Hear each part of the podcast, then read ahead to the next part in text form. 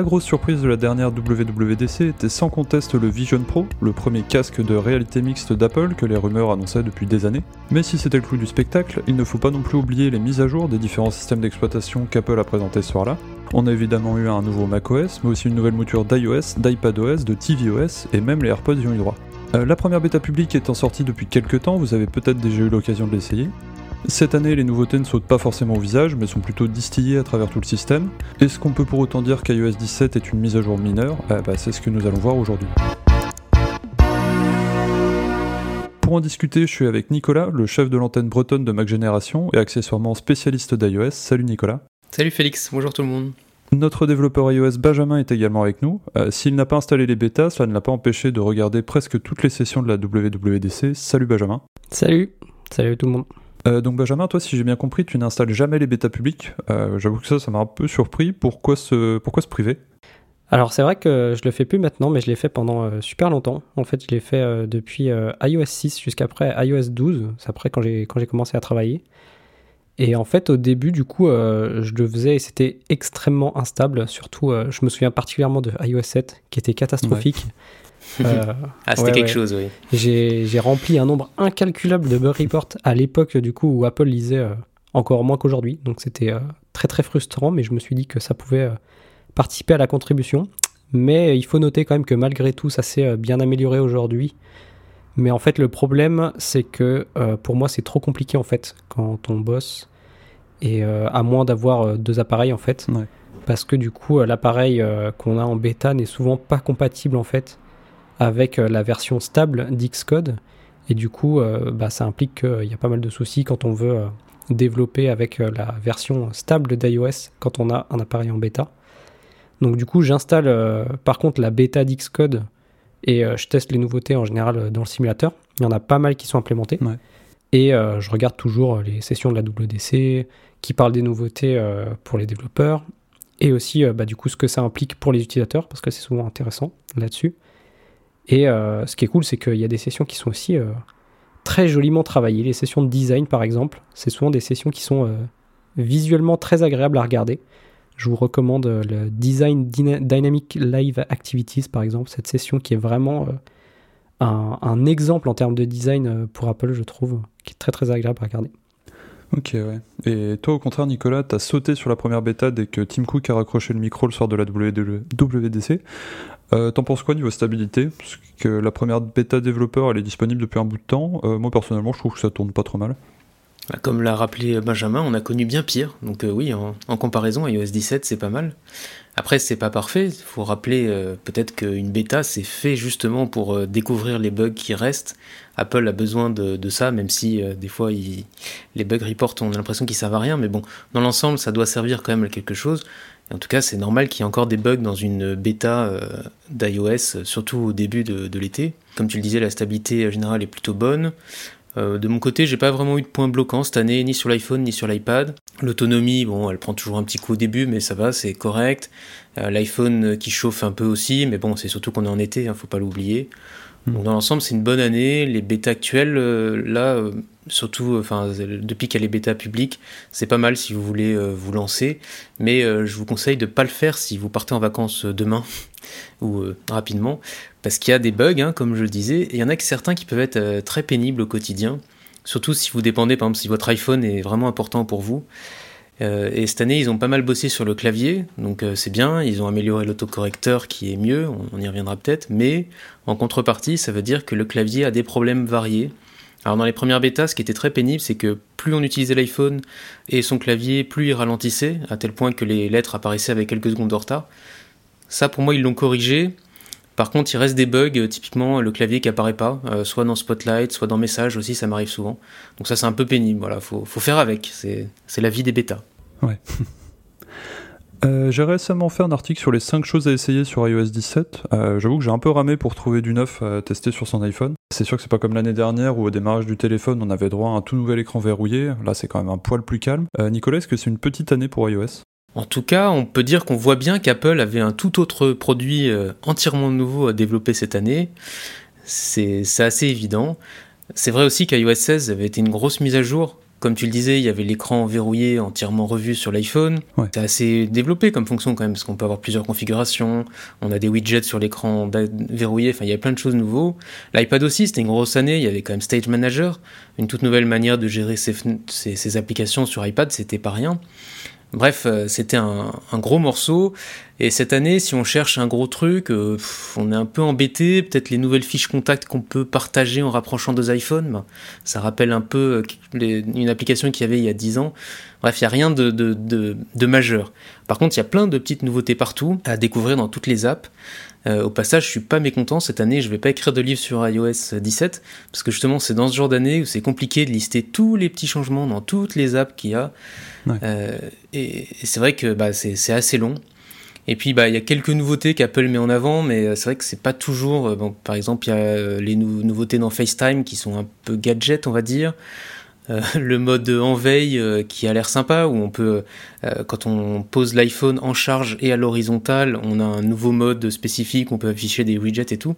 C'est vrai que moi ça m'a un peu déçu parce que justement le côté uniquement à l'horizontale, j'ai aucun endroit pour l'utiliser en fait. Et bah, j'aurais préféré l'avoir sur l'iPad, mais c'est pas, c'est réservé à l'iPhone cette année. Et justement, puisqu'on en parle de l'iPad, eh ben, cette année, c'est aussi assez léger. Hein. Il, y a, le tout nouvel écran verrouillé, euh, tout nouveau entre guillemets, parce que c'est quand même celui de l'iPhone avec un an de retard. Ça, c'est un, schéma qu'on repère euh, de plus en plus maintenant, tous les ans. On a l'impression qu'il s'occupe d'abord de l'iPhone, et puis après, il se dit, tiens, qu'est-ce qu'on pourrait mettre sur iPadOS l'année suivante? Et ça remplit euh, la mise à jour de, de l'année. Enfin, c'est quand même des nouveautés qu'on a déjà vues. Côté positif, ça doit vouloir dire que le mode veille arrivera avec iPadOS 18, j'imagine, l'an prochain. Ouais. Euh, on peut quand même citer, euh, il y, a quelques grosses nouveautés. Euh, il y a ouais, les nouvelles fiches de contact, comme tu l'as dit. Il y a le nouvel AirDrop. Il y a un nouveau système de stickers. Benjamin, toi, t'as pas les bêtas, mais est-ce qu'il y a quand même une nouveauté qui te ferait presque craquer? Alors moi, je suis très utilisateur d'iPad. Donc du coup, cette année, moi, l'iPad, je suis pas très servi, on va dire. Ouais.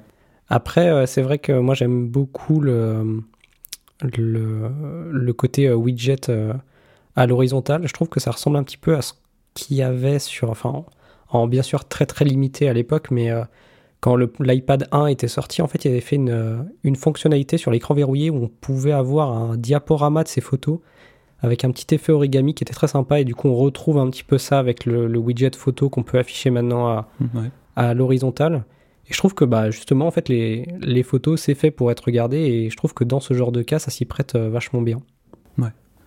Et toi, Nicolas, c'est quoi la nouveauté que tu mettrais en avant pour convaincre quelqu'un de télécharger iOS 17 euh, Bah écoutez, si vous avez des chats, c'est parfait, iOS 17. Euh, non, bah sérieusement, hein, Photo est capable de distinguer les animaux de compagnie. Je crois que les chats et les chiens cette année. Donc euh, si vous en avez, moi j'ai pu tester avec, j'ai deux chats et je peux témoigner que ça marche très bien, il distingue les deux.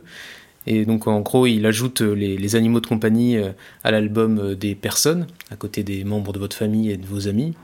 Et de la même manière, il crée des souvenirs automatiquement euh, avec euh, chaque, euh, chaque animal. Jusque-là, il crée des souvenirs un peu génériques du genre les chats ou, les chiens, peu importe. Mais là, il les crée par animal, donc ça, c'est sympa. Et si vous n'avez pas d'animaux dans vos photos, il y a une autre nouveauté que, qui, qui je pense, peut convaincre certaines personnes, c'est le partage de mots de passe dans le trousseau iCloud. Ça, c'est un truc que moi j'attendais depuis longtemps. C'est un peu la dernière fonction qui me manquait par rapport à, à OnePassword que j'utilisais jusque-là. Ouais quasiment euh, uniquement pour le, pour le partage. Et donc, bah, je suis ravi de pouvoir utiliser le système d'Apple. Euh, on va les partager avec mon conjoint. Bon, j'attends qu'il passe sous iOS 17, mais euh, ouais, on basculera tous nos identifiants en commun dans, ce, dans un trousseau partagé. J'avais pu tester bah, avec les collègues, avec vous, dans les premières bêtas, et ça marche franchement pas mal. Et c'est vrai que avec cette fonction, je trouve que le trousseau devient enfin capable de concurrencer la majorité des apps euh, dédiées à cette tâche, même si Apple n'a pas été jusqu'au bout. C'est toujours coincé dans les réglages, mais bon, c'est toujours mieux que rien. Si vous utilisez des AirTags, vous allez aussi apprécier le partage des AirTags entre membres de famille. C'est vrai. Si le choc du changement de version est réduit par rapport aux années précédentes, Apple a quand même bossé avec des améliorations en coulisses plus discrètes. L'utilisateur ne va pas forcément les remarquer, mais l'expérience elle va être améliorée et plus fluide. Euh, qu'est-ce qu'il y a comme nouveauté sous le capot, Benjamin? Alors il y en a quelques-unes. Moi je trouve qu'on a quand même été euh, bon, comme toutes les WDC, hein, généralement, euh, côté dev, on est, on est plutôt gâté. Alors, il y a toutes les améliorations côté Swift et tout qu'on va un peu passer pour ce podcast-là parce que ça mériterait un podcast à part entière. Hmm. Mais on a des, nouveautés du coup côté dev qui vont être sympas du coup pour l'utilisateur final. Par exemple, on a un comportement pour les animations par défaut, donc qui va changer. Donc toutes les animations maintenant dans vos apps vont être des animations ressort et plus linéaires. Donc vous aurez des animations qui sont un peu plus naturelles. Euh, donc les animations ressort, c'est des animations qui ressemblent par exemple à lorsque vous quittez une app euh, et qu'elle revient sur votre home screen, vous avez une petite animation un petit peu euh, voilà, bouncy comme on dit. Donc ça, ça partie voilà, à rendre globalement l'écosystème plus sympa visuellement, plus naturel. Et du coup, bah, toutes les apps qui seront recompilées avec la prochaine version d'Xcode et qui n'ont pas spécifié exactement le type d'animation qu'ils voulaient qui du coup par défaut avaient une animation qui était linéaire et donc très mécanique, euh, bah, en fait, ils vont en bénéficier gratuitement. Donc ça, c'est assez cool. Euh, on a aussi bah, toutes les améliorations côté widget, parce que oui, quand même, mm. iOS 17 a fait pas mal d'améliorations avec les widgets. Donc déjà, ils ont amené les widgets sur iPad avec un format, euh, un look qui est un petit peu différent par rapport à ce qu'on connaît, enfin qui ressemble en fait à, au look iPhone, mais avec des widgets un peu plus gros qu'on n'avait pas jusque-là sur iPhone. on a aussi les widgets qui sont interactifs, les widgets interactifs, on aurait pu se dire qu'en fait on avait déjà ça avant iOS 13, il me semble. Mais en fait c'est un petit peu différent la manière dont ça fonctionne, euh, euh, ces nouveaux widgets interactifs. En fait avant on avait vraiment une, mini application quoi, qui était sandboxée et qui tournait dans un widget, donc ça permettait d'avoir euh, des applications qui affichaient des vidéos ou des applications de calculatrice, ou voilà, qui avaient vraiment une vraie logique dedans, comme une application finalement. Aujourd'hui, c'est vraiment différent. En fait, ils ont un petit peu repris ce qu'il y a déjà euh, pour les complications de WatchOS, c'est-à-dire qu'en fait, euh, votre widget fournit un état. Donc, c'est-à-dire que quand vous appuyez par exemple sur le bouton Play sur le widget musique, en fait, votre widget va fournir l'état euh, lorsque la musique est en train de se jouer. Et donc, du coup, iOS va permettre d'afficher la donnée correctement sur votre widget. Donc, en gros, c'est vraiment exactement le même fonctionnement côté dev que les complications WatchOS. Et ça tombe bien puisque les complications WatchOS utilisent maintenant le framework des widgets. Donc en fait, tout s'imbrique parfaitement. Et les widgets, bien sûr, c'est 100% SwiftUI. Donc euh, c'est marrant aussi de voir à quel point du coup euh, SwiftUI s'étend de plus en plus dans l'écosystème d'Apple. Euh, c'est super intéressant. Et puis ça amène aussi forcément des nouveautés intéressantes pour nous aussi les développeurs. Et puis on a aussi, moi je trouve une nouveauté qui est intéressante, c'est MapKit pour SwiftUI parce que oui, Apple a enfin porté ses cartes euh, pour SwiftUI. Donc avant, en fait, il fallait bricoler avec euh, l'ancien framework, qui est toujours d'actualité, mais disons ancien pour le moment. Euh, UIKit, du coup, est bricolé avec sa compatibilité avec SwiftUI. Donc ça demandait un petit peu de travail, et voilà. Et en fait, là, on sent qu'Apple veut pousser, du coup, Apple Plan dans les applications iOS. parce que jusqu'à présent, je trouve que c'était quand même plus facile de porter Google Maps avec SwiftUI que Apple Maps, parce qu'il fallait quand même pas mal bricoler. Et aujourd'hui, c'est vraiment facile, c'est bien fait, c'est fait à la sauce SwiftUI, c'est fait à la sauce Apple, et c'est extrêmement agréable à utiliser. Et je trouve que du coup, ça fait partie de l'évolution logique de SwiftUI, c'est-à-dire porter les anciens frameworks qu'on avait en UIKit vers SwiftUI. Et du coup, ça, c'est très intéressant. Et euh, ce qui est marrant aussi à chaque WDC, c'est de trouver aussi un petit peu la nouveauté en fait qui va amener le côté euh, hardware derrière. Juste avant la sortie de l'iPhone 10, on avait eu droit au Safe Area, euh, donc qui délimite en fait des zones dans lesquelles il est, dans lesquelles on peut afficher des éléments sans qu'ils soient obstrués par des, par exemple des bordures d'écran arrondies ou des trucs comme ça. Et en fait, cette feature-là, qui était euh, logicielle au début, cette feature-là était faite exprès pour l'iPhone 10.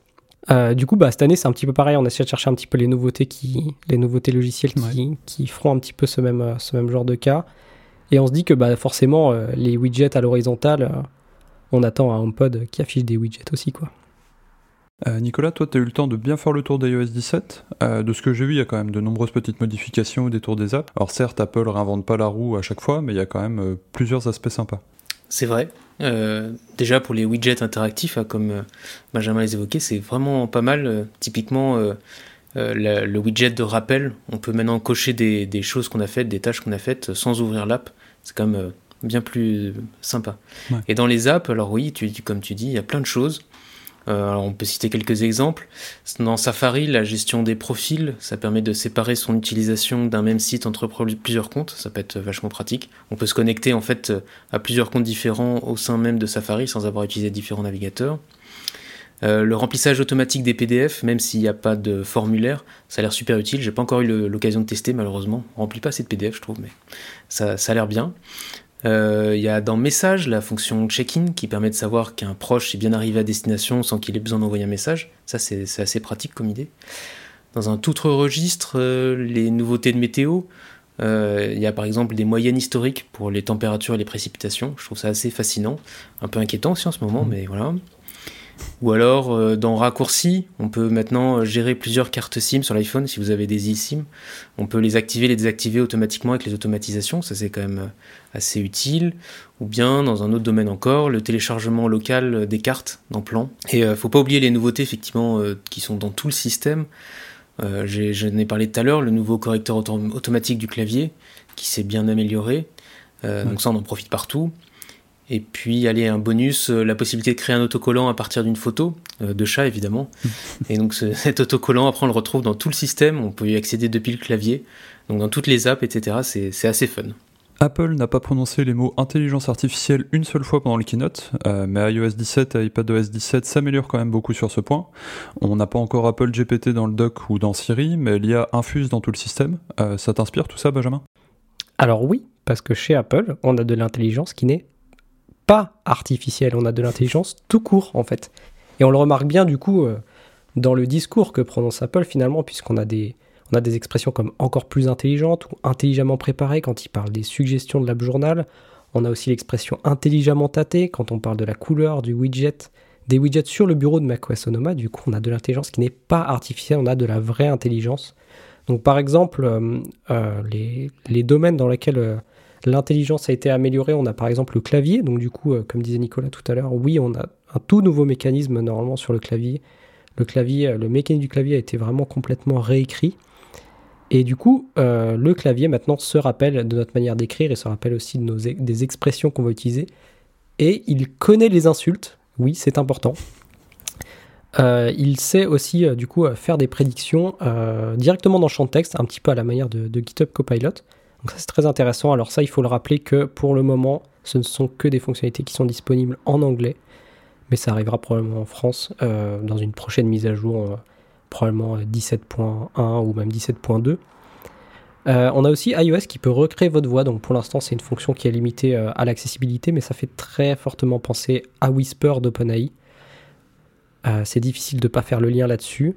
On a aussi du coup photo, comme disait Nicolas tout à l'heure, qui sait reconnaître les animaux de compagnie. Donc ça, ça nous fait penser aussi à, à Clip d'OpenAI ou Sam de Meta, hein, qui sont capables de détourer de détourer des, éléments dans une, dans une photo, ou même rechercher des éléments par mots-clés dans une photo. Mais surtout, en fait, on a une stratégie d'Apple qui est vraiment différente à ce sujet, en fait. C'est que plutôt euh, que de nous balancer la technologie un peu de comme ça, euh, sans rien faire, en fait, eux, ils mettent directement ces fonctions intelligentes dans des fonctionnalités euh, d'iOS qui existent. Et ça, c'est intéressant à voir. Du coup, ça fait que bah, du coup, les, les, développeurs, en fait, ils bénéficient aussi de ces améliorations, puisque si Apple les code pour elle, et ben du coup elle en fait bénéficier les développeurs avec CoreML, son framework de machine learning. Et du coup, ce qui est intéressant, c'est de voir qu'Apple en fait avance sur deux fronts finalement. Elle avance côté dev en fournissant des frameworks aux développeurs, et donc du coup, ça se répercute euh, directement du coup côté utilisateur. Et on peut rappeler qu'il y a une rumeur qui dit qu'Apple a un Apple GPT en interne qui serait un, clone de ChatGPT. Donc, euh, on a souvent dit qu'ils étaient à la, traîne sur euh, l'intelligence artificielle, mais manifestement non, c'est plutôt qu'ils sont pas prêts à l'utiliser euh, comme OpenAI, Microsoft ou Meta le, font actuellement. Tout à fait. alors évidemment, une mise à jour d'iOS, ça concerne pas qu'iOS, on a aussi du neuf sur les iPads. Nicolas, 2023, c'est une année à marquer au fer rouge pour iPadOS? Franchement, bof.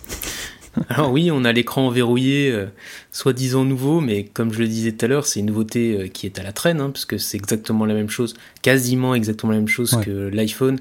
C'est vrai qu'il y a des nouvelles dispositions de widgets, ils sont un peu plus gros, etc. Enfin, c'est logique, il fallait bien euh, utiliser l'espace, mais ils n'ont pas fait grand-chose de plus que sur l'iPhone. Après, ça reste sympathique quand même d'avoir une photo de chat différente à chaque fois que j'ouvre mon iPad. Ça, c'est quand même sympa. Ça marche très bien. Ça marchait très bien sur l'iPhone, donc pas de souci. C'est voilà, tout ce qu'on pouvait faire sur iPhone, on peut le faire sur l'iPad. Bon. Et euh, pareil, la grande nouveauté l'an dernier, c'était Stage Manager, donc une toute nouvelle gestion des apps dans des fenêtres. Ça rappelait un petit peu euh, macOS. C'était pas complètement au point, on va dire. Il y avait pas mal de bugs. Un an plus tard, Apple revient avec un Stage Manager qui a un tout petit peu évolué. Alors c'est un petit peu mieux, on peut, les, fenêtres sont un peu plus faciles à gérer, les, tailles peuvent être un peu plus souples. Bref, c'est un petit peu mieux, mais est-ce que ça, ça mérite le qualificatif de mise à jour majeure? Je suis pas sûr. Hein. Dans le même genre, bah oui, on a Santé qui arrive sur l'iPad. Alors tant mieux, l'application santé, hein, pardon. Euh, c'est très bien, mais euh, c'est un peu comme l'app météo quand ils l'ont ajouté. On se demande quand même pourquoi ça a pris si longtemps, parce que globalement, bah, c'est la version iPhone en grand. Hmm. Voilà, c'est très bien, mais c'est vrai qu'à la fin, sur l'iPad, euh, bah, ça ressemble quand même beaucoup à iPad OS 16. Donc petite année, disons. Ah, je suis quand même content qu'il y ait l'écran verrouillé. Et surtout le fait que ça soit dispo à partir de l'iPad 6. Moi, je me dis, mes parents, par exemple, qui ont un vieil iPad, ils vont avoir une mise à jour, ils vont avoir un tout nouvel écran de verrouillage et tout. Ça va être oui, enfin, est-ce qu'ils vont l'utiliser? Parce qu'il n'y a pas grand monde qui connaît cette fonction, je crois, en dehors de, oui. de nos lecteurs. Oui. mais moi je vais leur montrer, je vais mettre plein de jolies photos et ça, ah. ça va être sympa. Bravo.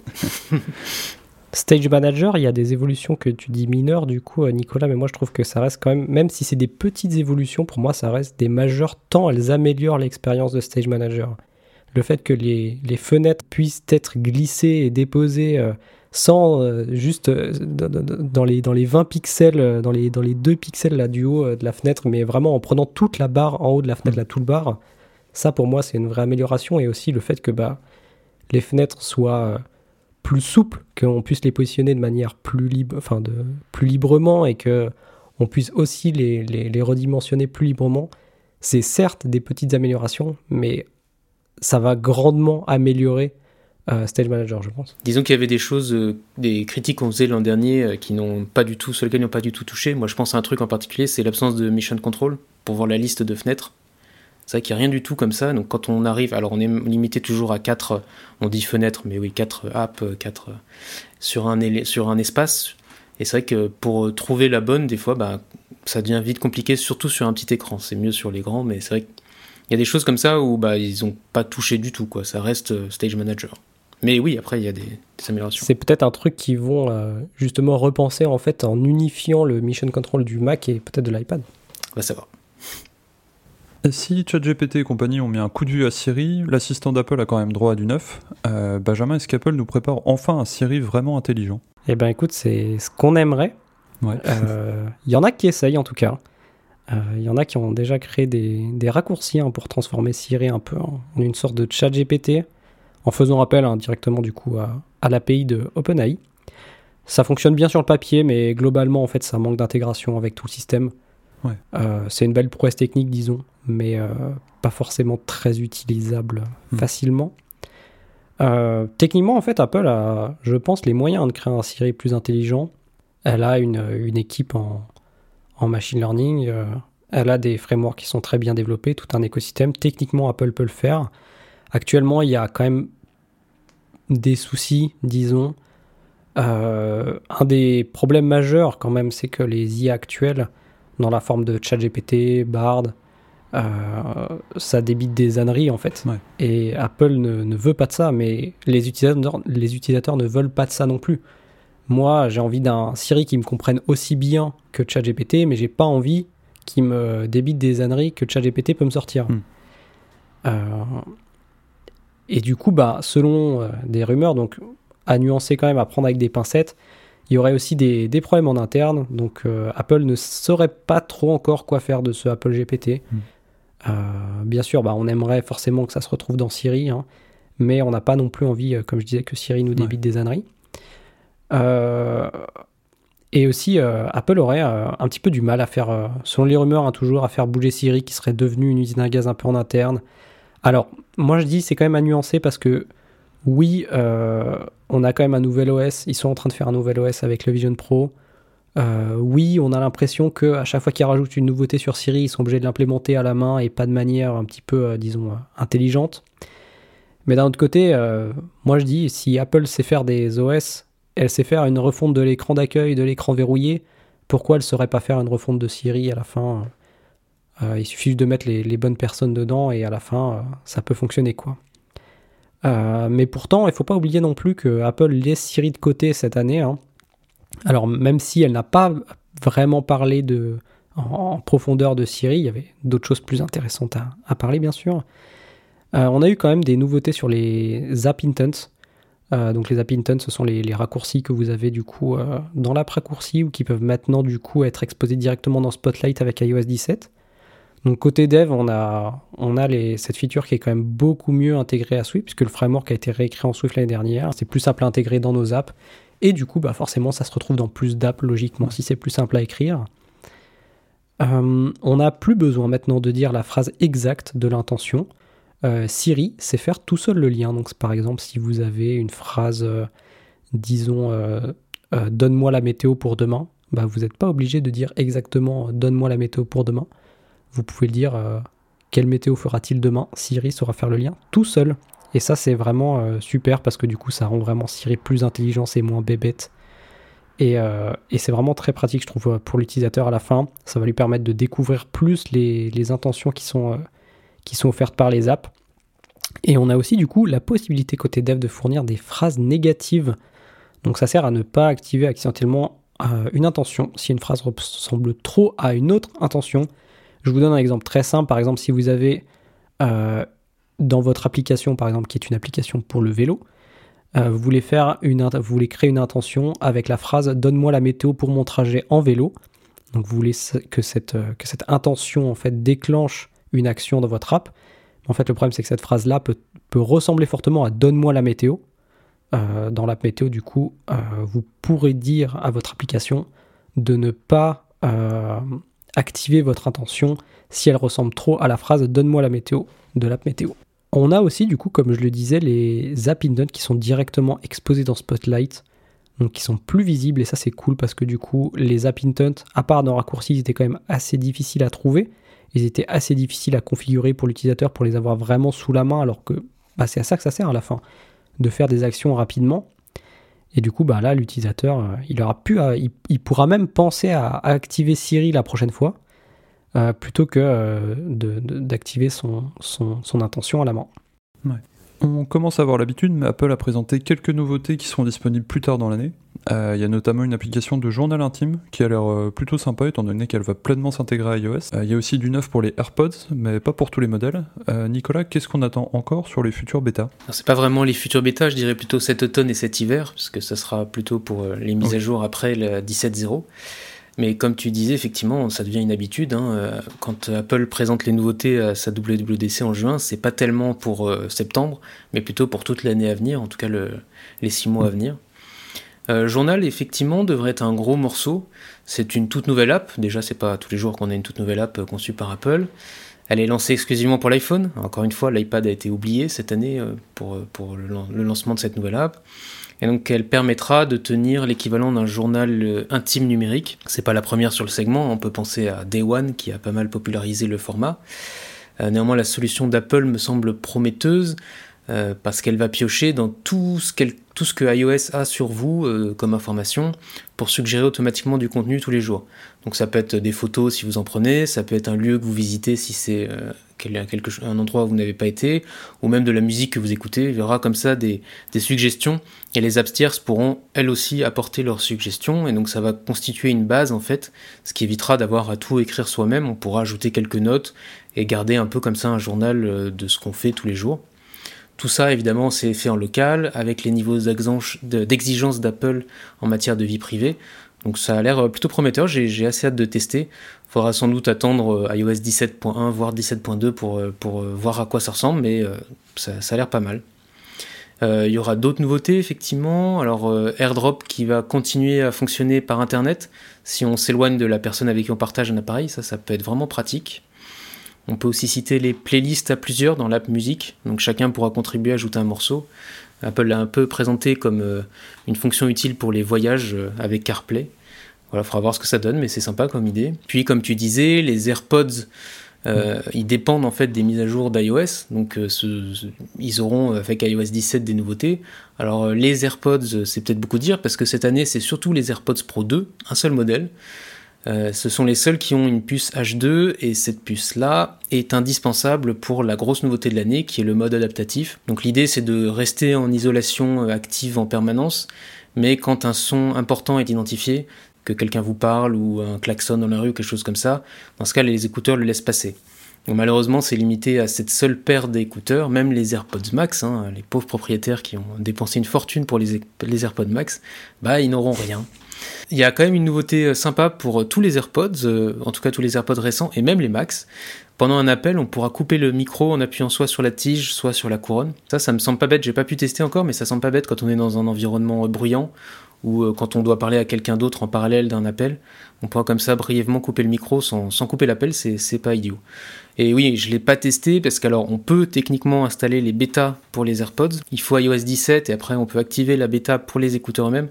Mais euh, c'est un peu compliqué toujours de mettre à jour les écouteurs. Je pense qu'il vaut mieux attendre l'automne pour être tranquille. Surtout qu'en cas de problème, ça peut être très difficile de revenir en arrière. En gros, faut, faut aller voir Apple, donc euh, mieux vaut attendre, à mon avis. Ouais. Alors au final, on a vu qu'il y avait quand même pas mal de nouveautés cette année. Euh, on n'y est pas encore, mais Apple est sûrement déjà en train de dessiner les plans d'iOS 18. Est-ce qu'il y a un gros truc que vous attendez pour l'année prochaine et qu'Apple aurait oublié? Benjamin, toi qui développes, il y a quelque chose qui te manque? En fait, il y a toujours quelque chose qui manque dans SwiftUI actuellement. Donc, euh, moi, j'attends toujours plus de SwiftUI, bien sûr. Euh, donc oui, après, moi, je trouve que là, Apple est quand même dans la bonne direction. En tout cas, elle montre de l'intérêt pour ce framework. Alors, le contraire aurait été étonnant, mais c'est toujours bien d'avoir, je trouve, cette confirmation, d'avoir cette confiance quand même dans ce nouveau framework, parce que au début, il en fallait, vu comme il était pauvre. Et puis oui, tout moi, ce enfin, j'attends aussi toujours plus de de, fonctions intelligentes. Moi, je serais très curieux de voir euh, l'évolution de Siri, s'il y en a une, bien sûr.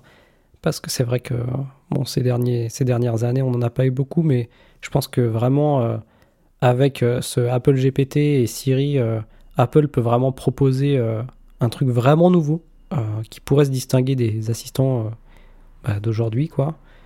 Et puis, bah, il manque encore trop de choses sur l'iPad, donc de l'iPad, s'il vous plaît. Et toi, Nicolas, euh, pour toi, c'était quoi le grand absent du keynote? On pourrait évoquer le nouveau CarPlay, celui qu'ils ont euh, présenté l'an dernier, donc la WWDC 2022. Donc pour rappel, ce nouveau CarPlay, CarPlay nouvelle génération, doit prendre en charge tous les écrans de la voiture, euh, pas se limiter à un seul, et surtout il doit communiquer avec la voiture pour modifier les paramètres du véhicule et dans l'autre sens pour avoir des informations sur par exemple l'état de la batterie, etc. Euh, bah, on pouvait espérer quelques nouvelles un an plus tard, euh, mais on n'a rien eu du tout.